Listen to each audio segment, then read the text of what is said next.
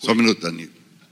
Não vos recordais de que ainda convosco eu costumava dizer-vos estas coisas? E pastor, só um resumo e um fechamento disso que o senhor falou, uma pergunta que eu tenho, né? Então, digamos que esse surgimento progressivo, talvez umas pessoas vejam antes, outros vejam com essa, será que é fulano, será que é ciclano? Sim. E talvez realmente com a progressividade, né, a gente vai ver que é ele.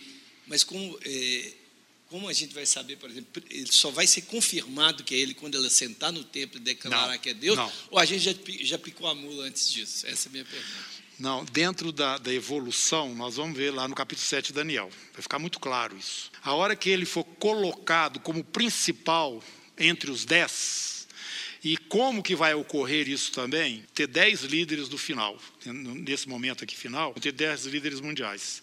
Três vão cair e ele vai surgir. Pronto, é isso. Aí não precisa da gente, digamos assim, a expectativa do arrebatamento, não precisa dele lá sentar no trono. e, Não, não, aí não. provavelmente essa hora a gente já. Nós já estamos vendo. Entendeu? Nós já estamos vendo que a, a coisa toda. Por isso que a palavra profética ela nos, nos guarda, né? nos prepara. Então, nós estamos vendo então, essa história toda aqui do santuário né? de Deus, o se colocar naquele lugar como se fosse o próprio Deus. É, vamos então agora para dentro do livro do Apocalipse para entender um pouquinho melhor isso. O que, que o Antíoco Epifânio fez e deixou marcado na história de Israel? Ele colocou a imagem de Júpiter no templo e sacrificou um porco lá. Sacrilégio. Este homem que virá, como Jesus fala e o próprio apóstolo Paulo explica, que vai fazer a mesma coisa dentro do templo, ele também vai colocar uma imagem, só que dele mesmo. Isso é muito interessante, viu, gente? Isso é muito interessante. E essa imagem vai ter uma capacidade tremenda. É a sexta geração. Vamos lá para o capítulo 13 do livro do Apocalipse. Só um minuto. Eu não sei se você considera uma especulação que essa imagem seria um holograma. Sim. É, isso aí é só mais para exemplificar, porque holograma já é alguma coisa que nós temos é, já funcionando, né? Mas é, o que está acontecendo no, no sentido assim do desenvolvimento da tecnologia, esse lado aí de misturar é, a tecnologia com o corpo humano, misturar mesmo, fazer o tal do que se falava, o homem metade máquina, metade. Isso já está bem.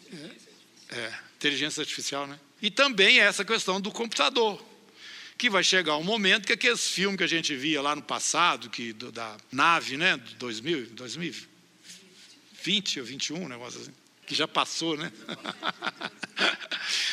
É, que no final o computador tomou conta e ele sozinho resolvia tudo. É, Ele, ele- ele domina o homem. O homem vai botando tanta informação, tanta informação, vai somando em uma coisa que o, o homem fica, fica refém da máquina. Isto é alguma coisa, irmãos, que não está assim tão longe, não. Pelo menos racionalmente, a partir do lugar onde nós estamos, você pode fazer esse trajeto, viu? E perceber isso, é, a possibilidade disso acontecer de fato. Eu só só estou querendo dizer para vocês que essa imagem, ela vai ser talvez um robô, sei lá, de uma, de uma qualidade ou de um nível super, super. Tá? E no capítulo 13, olha aqui, de, de- do Apocalipse, versículo 14, nos fala que ele vai ser assessorado, esse homem aí, né, que nós estamos falando nele, ele vai ser assessorado por um outro, que a Bíblia chama de falso profeta, ou a besta que surge da terra, seduz os que habitam sobre a terra por causa dos sinais que lhe foi dado executar diante da besta, dizendo aos que habitam sobre a terra que façam uma imagem à besta, àquela que, ferida a espada, sobreviveu. Não vou mexer nesse ponto aí ainda não, de ferida a espada, tá? Mas é essa figura. E lhe foi dado comunicar fôlego à imagem, a imagem da besta, para que não só a imagem falasse, como ainda fizesse morrer quantos não adorassem a imagem da besta. Todos, pequenos, grandes, ricos, pobres, livres, escravos, faz que lhe seja dada certa marca sobre a mão direita ou sobre a fronte, aí vem a marca da besta, né? Para que ninguém possa comprar, vender, senão aquele que tem a marca, o nome da besta ou o nome do seu nome. É, isso parecia alguma coisa assim ainda muito vaga, mas agora com a história da pandemia, isso aqui ficou muito forte. E eu vou confessar uma coisa para vocês. Chegou um momento a me dar um frio na, na espinha aqui. Cheguei a ter um frio na minha espinha nessa experiência aí que a Terra passou do, da Covid, da pandemia. Eu vi a Austrália, eu vi os Estados Unidos, eu vi o Canadá, eu vi a Áustria e outros países agindo de uma forma totalmente arbitrária e fora, ah, vou falar plenos pulmões, fora da ciência de fato, obrigando as pessoas a se submeterem a alguma coisa que, na verdade, não resolvia o problema. Você não podia transitar, não é mesmo? Aqui mesmo em Contagem, uma dona lá falaram, ela já queria proibir os meninos de ir na aula se não tivesse o passaporte da vacina. Pronto. Um governo central com um tipo de, de, de situação como essa, ele resolve o que ele quiser. Foi só uma coisa. É, foi Na verdade, só um foi só uma experiência, né, pastor? Eu estou fazendo essa pontuação para vocês, porque é, quanto mais. Cada ano que vai passando, nós, o estudo de profético fica diferente. Porque aquele negócio de ser um trem assim distante, ou uma coisa que vai acontecer lá não sei quando, você já está percebendo que existem é, sinais claríssimos dessas coisas todas já em andamento para o fim. Então nós temos já esta consciência e precisamos estar preparados e instruídos na palavra profética. Tá? Nós temos que ser instruídos. A introdução do livro do Apocalipse fala isso. Bem-aventurado aqueles que ouvem, aqueles que guardam as coisas que estão escritas, as coisas da profecia. Bem-aventurado. E ela aconteceu porque o pai quis dar para o filho Jesus as, as informações para que ele desse para os seus discípulos. Revelação de Jesus Cristo que Deus lhe deu para. Para é... Leia para mim, cap... As palavras estão me fugindo aqui. Revelação de Jesus Cristo, Deus lhe deu para mostrar aos seus servos as coisas que em breve devem acontecer para mostrar aos seus servos. Quem somos nós? Somos servos do Senhor. Ele quer nos mostrar essas coisas. E elas vêm assim sendo desencadeadas desde o Antigo Testamento até esse livro final, que é o Apocalipse, no cano, né? Então nós estamos aqui com esta figura do anticristo sendo aberta para nós. Tem um fato na história de Israel que nos ensina claramente o que, que vai se repetir através desse homem que tinha lá no passado, no Antíoco Epifânio, um modelo no que ele fez e na forma como ele se comportou. Este homem, ele vai surgir e Jesus falou: vocês não estão me recebendo, mas vocês vão receber ele.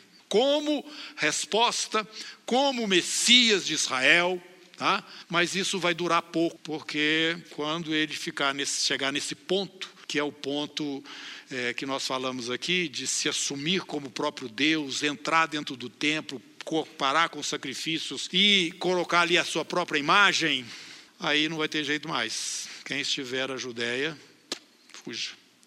Fala, irmão. Pastor Neif, o que que garante que tudo isso que a gente lê sobre santuário, Israel, templo, isto não seja figura da própria igreja, ou seja, santuário somos nós, enfim.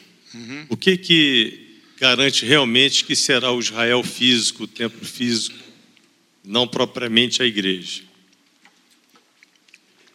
Porque nós temos o contexto bíblico que mostra isso. Temos o profeta Ezequiel profetizando claramente sobre esse Israel físico nos últimos dias. E nós vamos também para o profeta Isaías, ele também vai falar sobre essa restauração desta nação, povo de Israel. E a referência disso são os últimos dias. Ezequiel, capítulo 38, versículo 16. Nos últimos dias. Então, Se nós vamos lá para o capítulo 36, 37, 38 e 39 de Ezequiel, nós vamos ver a restauração da nação de Israel, que estava dividida e dispersa pelo mundo todo, e que nesse momento final Deus os estaria reunindo novamente, o Efraim com o Judá, né? que foram as, as tribos lá que encabeçavam as tribos de Israel.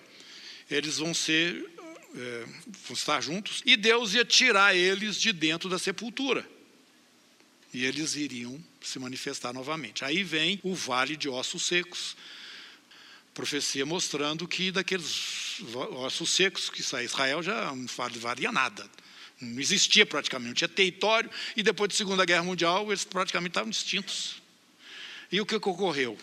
Na sequência, o profeta Isaías falando: Porventura nascerá em um só dia uma nação? Nasceu. 48. Então, o sinal mais forte que nós temos de todas as evidências dos últimos dias é exatamente a restauração de Israel físico como uma nação entre as demais nações da terra, numa posição de força, de destaque. Isso hoje não tem dúvida mais, porque nós já estamos vivendo isso. Então, quando nós é, fazemos a, essa interpretação da forma como nós estamos caminhando nela, é muito difícil você fugir dessa realidade. Muito difícil você. Não que nós não sejamos o tabernáculo de Deus, é, nós somos igreja.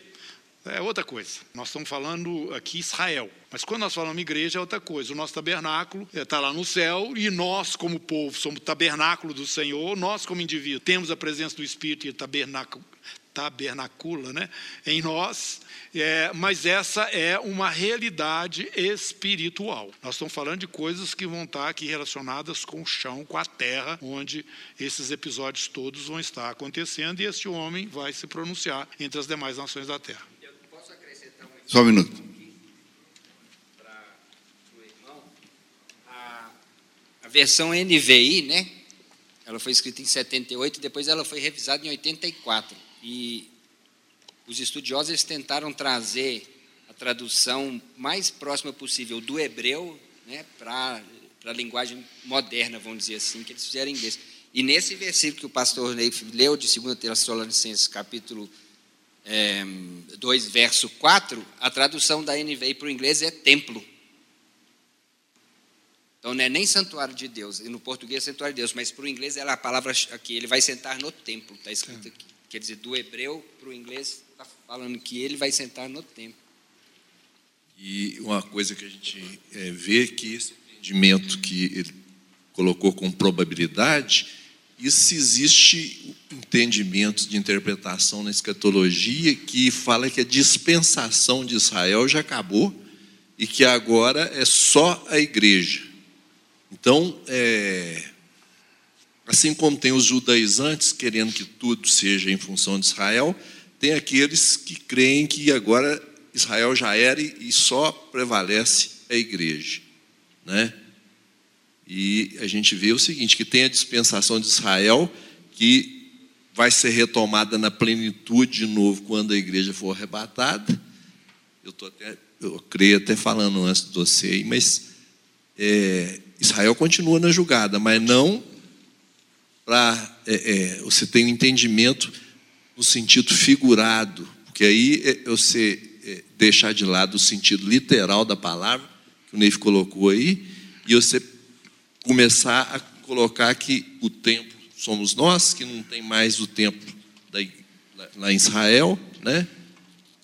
Eu não sei se isso pode ter ajudado aí a entender essas versões além da que o Neif está colocando. Bom, eu quero fazer uma pergunta. Está todo mundo me acompanhando, ou acompanhando o que a gente está falando? Está todo mundo entendendo? Levanta a mão quem não está entendendo. E me pergunta pontualmente o que, que é que não, você não compreendeu. Acho que levantar a mão quem não está entendendo, a pessoa vai ficar mais ah, é. corajosa. Não, não tem nada disso não, gente. Entendi, não entendi, ué. Eu fiquei matutando numa coisa aqui, essa questão da revelação do anticristo é, momento claro, né, de quando caem três lideranças e ele se levanta, depois de três anos e meio, a igreja é arrebatada. Mas e a questão de que ninguém conhece o dia e a hora? Não, mas eu não estou entendendo. Por que, que você está falando que depois que acontece isso aí, da manifestação dele, dentro de três anos e meio, a igreja é arrebatada?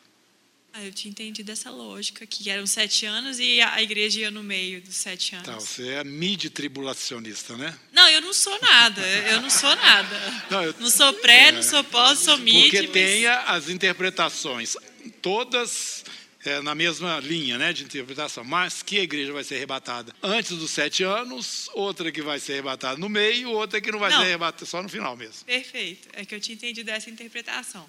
Sim. Mas a sua interpretação é que é antes, então. Antes, sete anos antes. Lá no Apocalipse mostra isso. Mas a gente vai ver a, ele O- se levantar. Ele surgindo no cenário. É, ele surgindo no cenário. É, eu vou entrar nisso daqui a, a- na sequência aí, você vai entender melhor. Lê.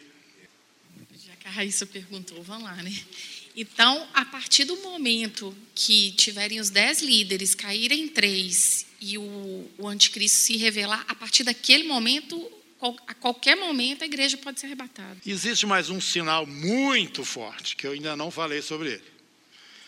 Tá? E depois eu vou destacar aqui para vocês. Que Paulo não menciona aí em Tessalonicenses, mas João menciona no Apocalipse. Então eu creio que existem, é, no mínimo, uns três sinais aí, bem significativos, antes da igreja sair da terra.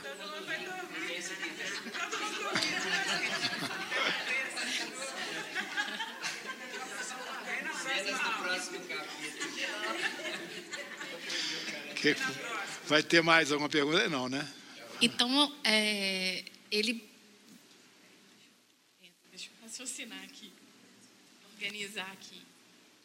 É, ele vai é, se manifestar, ele vai, vai unificar, vai, vai fazer essa união dos povos, é, ele vai ir até o templo, é, se dizer Deus, é, vai ter essa questão dos dez, ah, dos dez líderes, caíram três e ele pegar, o, é, pegar esse lugar, aí sim, e aí essa outra questão que você falou. Aí esses são os sinais, assim, tipo, Sim, esses impossíveis de não ver. Esses dois, é. Vem os poderes sobrenaturais, mas é mais do falso profeta, né? Isso. É, nós vamos voltar no, no Daniel e vamos falar sobre isso aí que foi levantado pela Raíssa e pela Ana Paula. é. Mas vamos voltar lá para o Tessalonicenses, porque nós vamos, já que estamos no capítulo 2, tem mais informação que eu acho que seria muito útil você já ir guardando.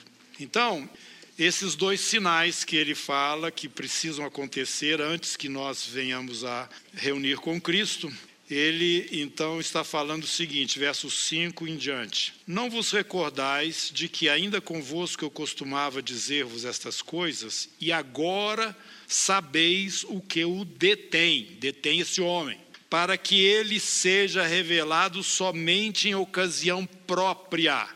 Isso é muito importante. Com efeito, o mistério da iniquidade, que é esse espírito do anticristo, já opera e aguarda somente que seja afastado aquele que agora o detém.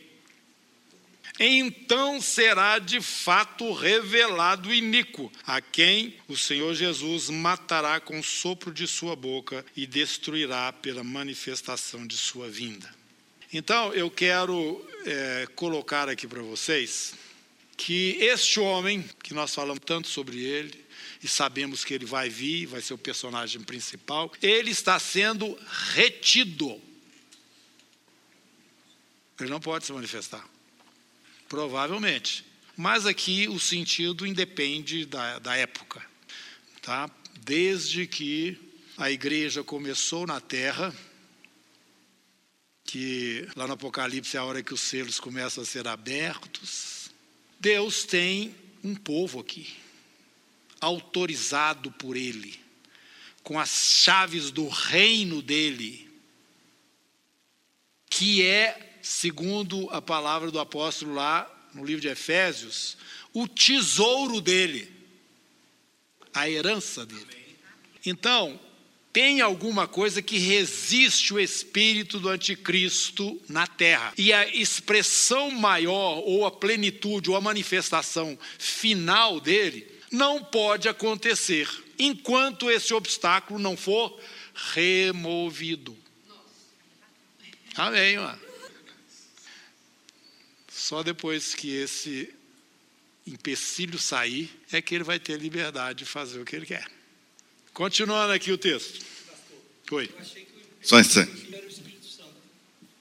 achava, eu achava que o Espírito Santo, desde que Pentecostes, desde Pentecostes, né, que o, o, que o detém, né, todas as vezes que eu li isso aí, eu achava que era o Espírito Santo. Mas eu quero te falar uma coisa. É, o Espírito Santo veio para quem? Veio para nós. A igreja. Ele está aqui por causa da igreja. Então, quando a igreja for arrebatada, o Espírito Santo também vai, e aí não, o Espírito Santo é arrebatado? Não, não, ele já está. Nós estamos juntos nós com ele. Não nós seremos arrebatados. Ele é Deus, a terceira pessoa da Trindade. É, então, na realidade, é, ele o detém porque ele está em nós, né? É. Ele está presente em nós. É a causa de não sermos consumidos também, né? Pela ira do inimigo. Não só pelos nossos próprios pecados, né? Como a palavra de Deus fala. Só um minuto nessa, nessa hora que o Espírito Santo também vai sair, que a Bíblia fala que eles vão procurar Deus e não vão achar mais?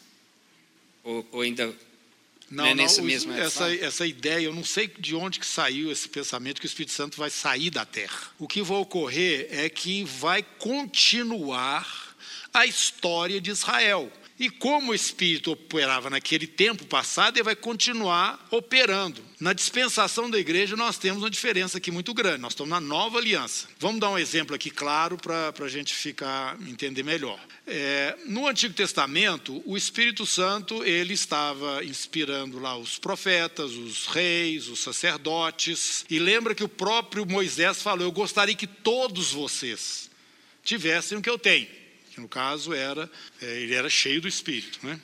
quando ele estava lá conversando com Josué sobre a unção de Deus que veio sobre aqueles líderes que foram levantados lá no Israel. Mas não acontecia assim. Agora, com a igreja, acontece. Com a igreja, todos nós somos selados com o Espírito Santo. Por isso que a profecia hoje na igreja precisa ser julgada. A do Antigo Testamento não tinha isso. Me julgar como? Era só o profeta que tinha. Se ele fosse verdadeiro, estava se cumprindo. Se não fosse, nós matamos ele, porque não aconteceu o que ele falou. Era isso que tinha lá atrás. Agora não. Nós todos temos o Espírito. Eu posso ser profeta e vou profetizar, mas vocês vão julgar a minha profecia. Não é isso que a Bíblia fala? Outra, é, como é que fala? Nós estamos vivendo outro. Dispensação. É, dispensação, mas sacerdócio. Nosso sacerdócio é outro. Antes era o Levítico, agora é o de Melquisedeque.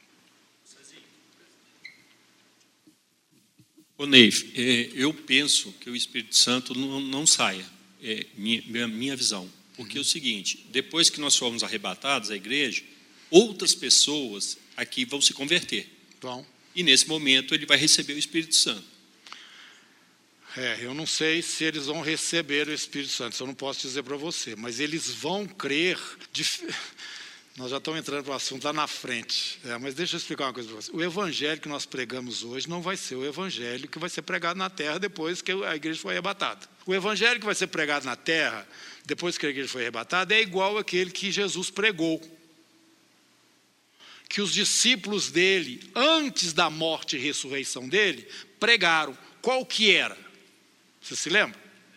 Arrepender dos pecados. É. Arrepender por quê?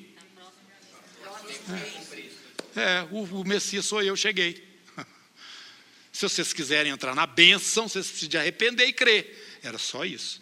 Jesus, ele deixou claro, o Evangelho de João deixa isso claro, que Jesus se posicionou claramente como quem ele realmente era. Mas nos outros três evangelhos você vai ver que Jesus não fala para o pessoal crer nele para ser salvo, não. O, chega lá o moço rico e fala o seguinte: Bom mestre, que farei para ele a vida eterna? Jesus fala assim: crê em mim que será salvo. Fala, não, vai guardar a lei. Ah, eu já guardo. Então está faltando só uma coisa: larga tudo que você quer dizer, dá, vende o que você tem, dá aos pobres, vem, segue-me. Jesus não tinha morrido e ressuscitado. Eu enfatizo muito isso o tempo todo aqui na comunidade. Nós vamos entender quando Jesus ressuscitou, junto com os discípulos, antes de ir para o céu, eles fizeram uma pergunta maravilhosa para Jesus: Chegou o reino? Claro que tinha que chegar o reino. Agora é o reino. Qual que é o, o que, que precisa mais? O senhor já morreu, já ressuscitou, é o Messias que Israel esperava, e pronto, agora o senhor vai sentar no trono de Davi, e pronto, que os anjos desçam e as coisas aconteçam. Jesus, não, não vos. É por isso que a igreja é mistério, gente. Ela é um mistério que foi revelado. Não vos compete saber tempos e épocas que o Pai reservou para a sua exclusiva autoridade. Antes eu mandei vocês dois a dois apenas as ovelhas cativas da casa de Israel. Vocês estão lembrados? Agora eu estou dizendo para vocês: vão para Jerusalém, fica quietinho lá, porque eu vou enviar o Espírito. Quando ele chegar, vocês vão ter um poder tão grande dentro de vocês que nem ameaça de morte vai segurar vocês. Vocês serão mártires. Vocês serão minhas testemunhas. Esse é o ano dos testemunhos. Serão minhas testemunhas. Onde? Jerusalém, Judéia, Samaria, até os confins da terra. E outra coisa maravilhosa, quando você entra no livro de Atos, você vai entender que os discípulos perceberam ou entenderam a palavra de Jesus da seguinte forma. Pode escrever o que eu estou falando. Jerusalém, claro, é aqui que estão os judeus. Judéia, claro, é a nossa terra. Samaritano, não, samaritano porque samaritano eles adoram a Deus de um jeito meio diferente, mas eles reconhecem Jeová também, né? Agora, até os confins da terra, aos judeus espalhados pelo mundo. Tem nada de gentio nessa história. Nada de gentio nessa história.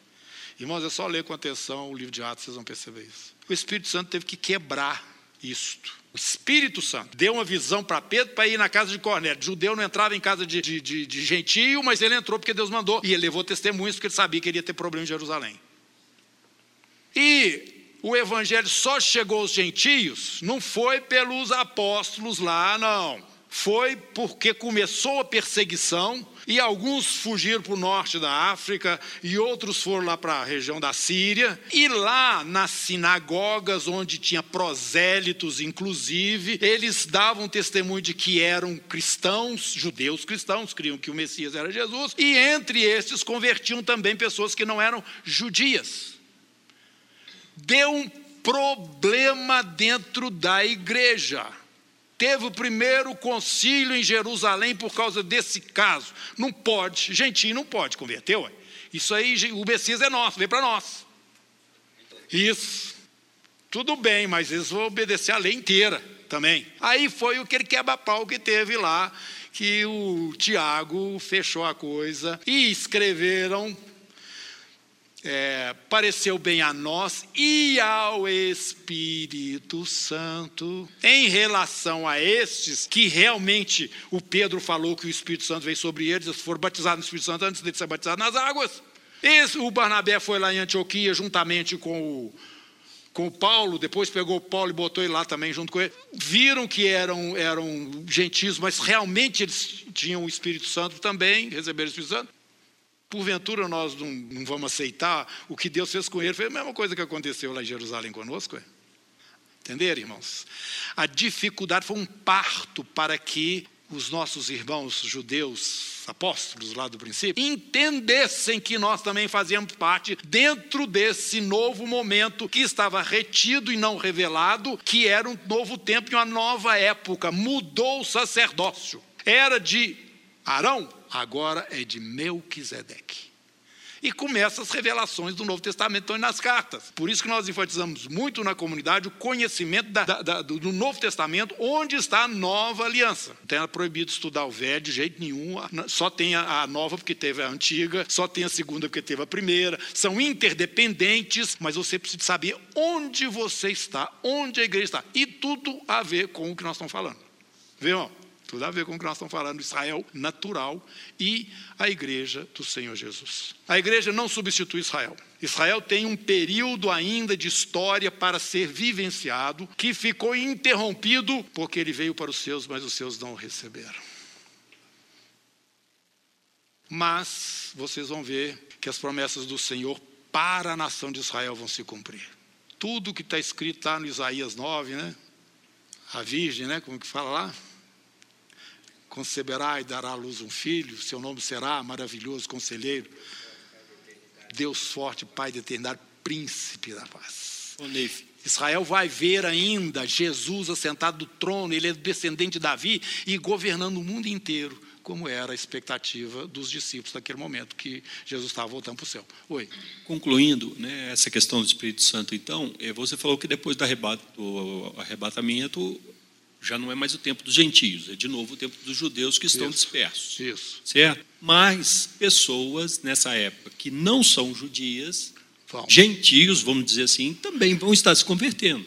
Isso que eu, é, eu comecei e não fechei. Ah, bom. Obrigado que você colocou isso. Esses, essas pessoas, durante o período que a igreja não vai estar aqui, e o foco vai ser Israel novamente, eles serão como os prosélitos que havia no tempo de Jesus. Gentios, como o próprio, próprio Cornélio, que era temente ao Deus dos judeus. Eles vão crer que Jesus é o rei, o Messias do povo de Israel, e não aquele homem que está lá dentro do templo, agora com a imagem dele dentro do templo, mandando a terra inteira. Isto vocês vão encontrar no capítulo 25 de Mateus. Quando o Senhor Jesus falando, quando o rei chegar, ele vai colocar uns para a direita, outros para a esquerda. Estão lembrados? E como é que vai ser que julgamento? É que julgamento é por obras. Como que os judeus convertidos e as pessoas que eram convertidas ao, ao Messias dos judeus eh, foram tratadas pelas nações. É aquele, é, é, eu estive, estive nu, eu estive com fome. Mas quando que nós tivemos assim? Ó, vocês fizeram com esses meus pequeninos irmãos, comigo vocês fizeram.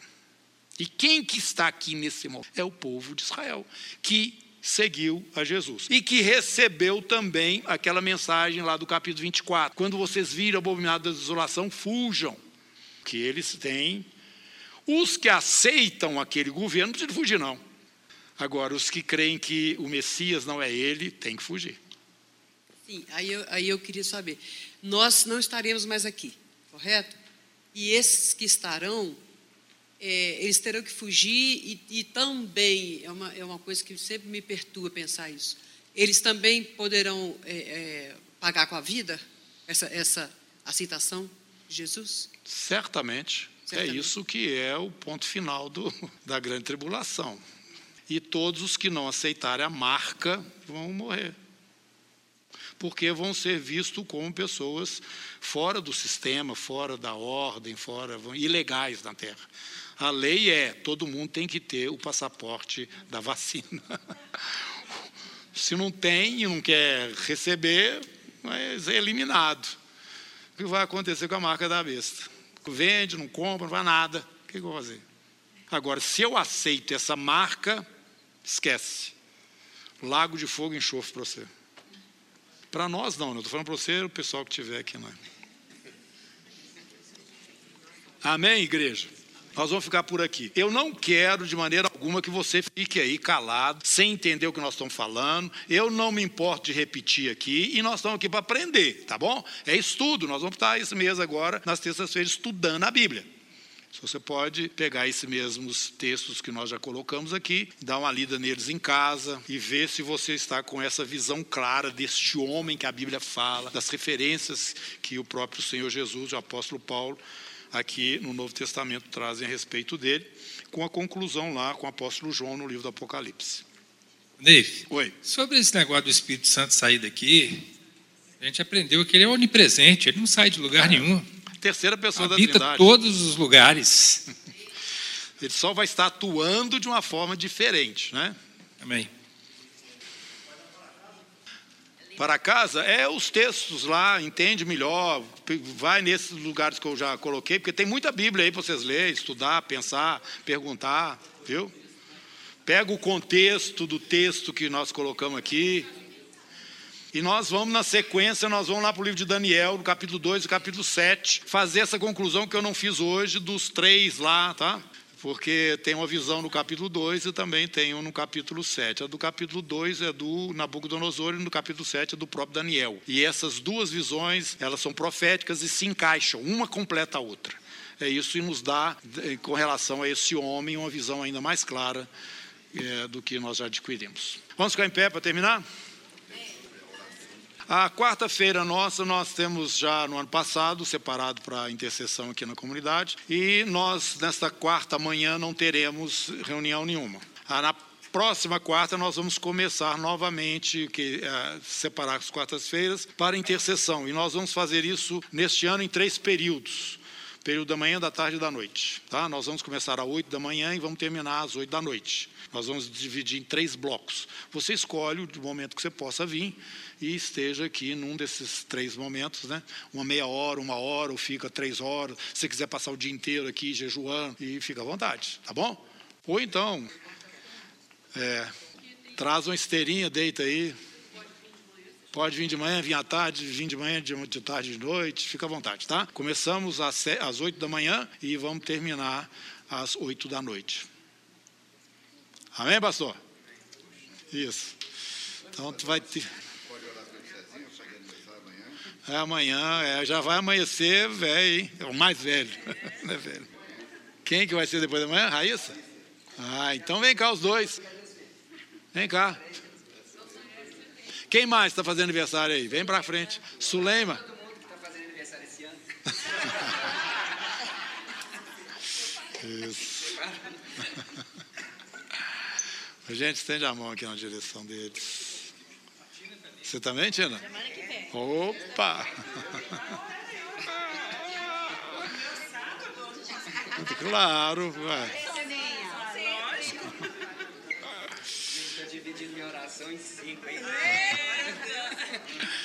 Vamos, ver, vamos estender as mãos. Senhor, nós te agradecemos pelos amados irmãos e é um dia especial na vida deles, ó Deus, que se lembra o momento em que o Senhor os trouxe à luz e disse a eles: Sejam a bênção no meio do meu povo e por onde vocês forem. E o Senhor os chamou e deu a eles esta vocação maravilhosa, Senhor, que nós percebemos pelos frutos já evidenciados na vida de cada um deles. Bendito seja o Senhor pela vida de Elisângela, da Tina, da Raíssa, Cezinha, da Suleima. Meu Pai, em nome de Jesus, Abençoe cada um, nós te pedimos, naquela necessidade exata, Senhor Deus, assim com fita métrica, encaixando exatamente naquilo que o momento deles exige e espera. Nós não sabemos definir isso direito, mas em nome de Jesus nós requisitamos essa bênção sobre eles, ó Pai. E que eles ao sair daqui eles entendam que receberam através da intercessão e a concordância da igreja esse esta bênção